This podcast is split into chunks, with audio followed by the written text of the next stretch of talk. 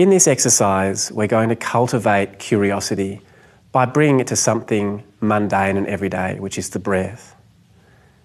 So just take a few moments now to sit comfortably. You might like to allow your eyes to close or just to adopt a soft gaze. Take a few moments to check in with yourself, just noticing what's happening in the body, what's happening in the mind. If you notice your mind wandering off into thoughts, you could just bring it back to the body, to the sensations there. You might feel the chair underneath you, your feet on the floor, a sense of groundedness.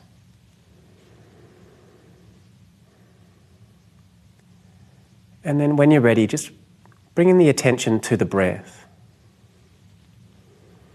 Without consciously changing your breathing in any way, just starting to notice the natural expansion and contraction, rising and falling the movement of the breath in the body. You might feel it entering and leaving at the nostrils.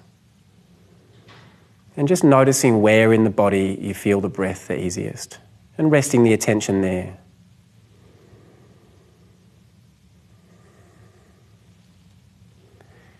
And rather than taking the breath for granted, see if you can bring an attitude of genuine interest and curiosity to it. Not thinking about it or visualizing it or imagining anything, but just feeling it, noticing what it really actually feels like to take this breath right now. Aware when you're breathing in, when you're breathing out.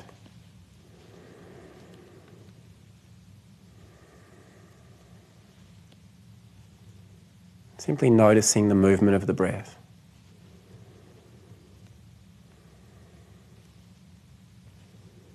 Noticing the pauses between the breaths, that moment where the breath turns around.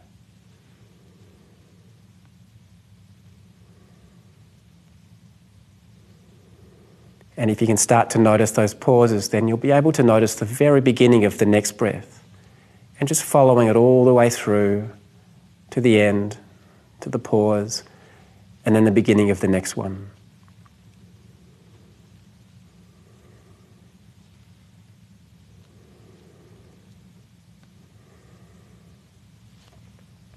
And any moment that you notice that your mind's become bored and wandered off, just bring it back to the breath once again.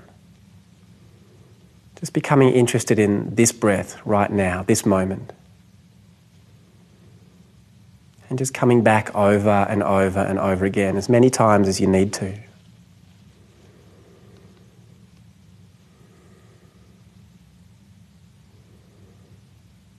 Might start to notice certain qualities of the breath, noticing whether it's deep or shallow. Might notice its texture, whether it's rough and coarse or smooth and silky or something else.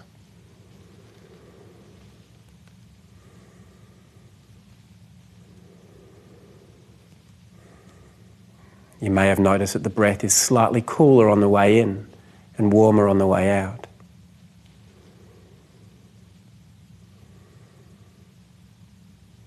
And what else can you notice about your breath right now in this moment when you pay attention to it in this way?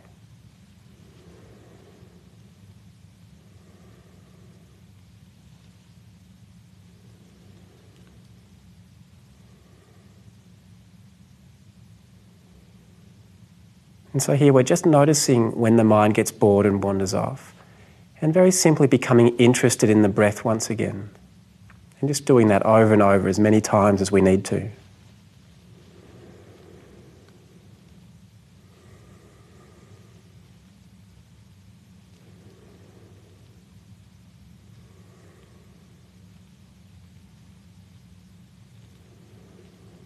And just taking a moment now to, to notice what happens when you become genuinely interested in the breath, when you start to engage with it in this way.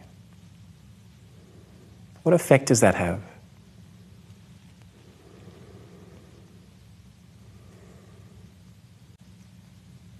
Just take a moment now to check back in with the body and the mind.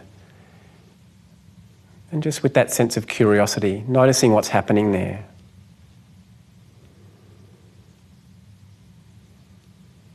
noticing what the effect of simply engaging with the breath in this way for the last five minutes has been.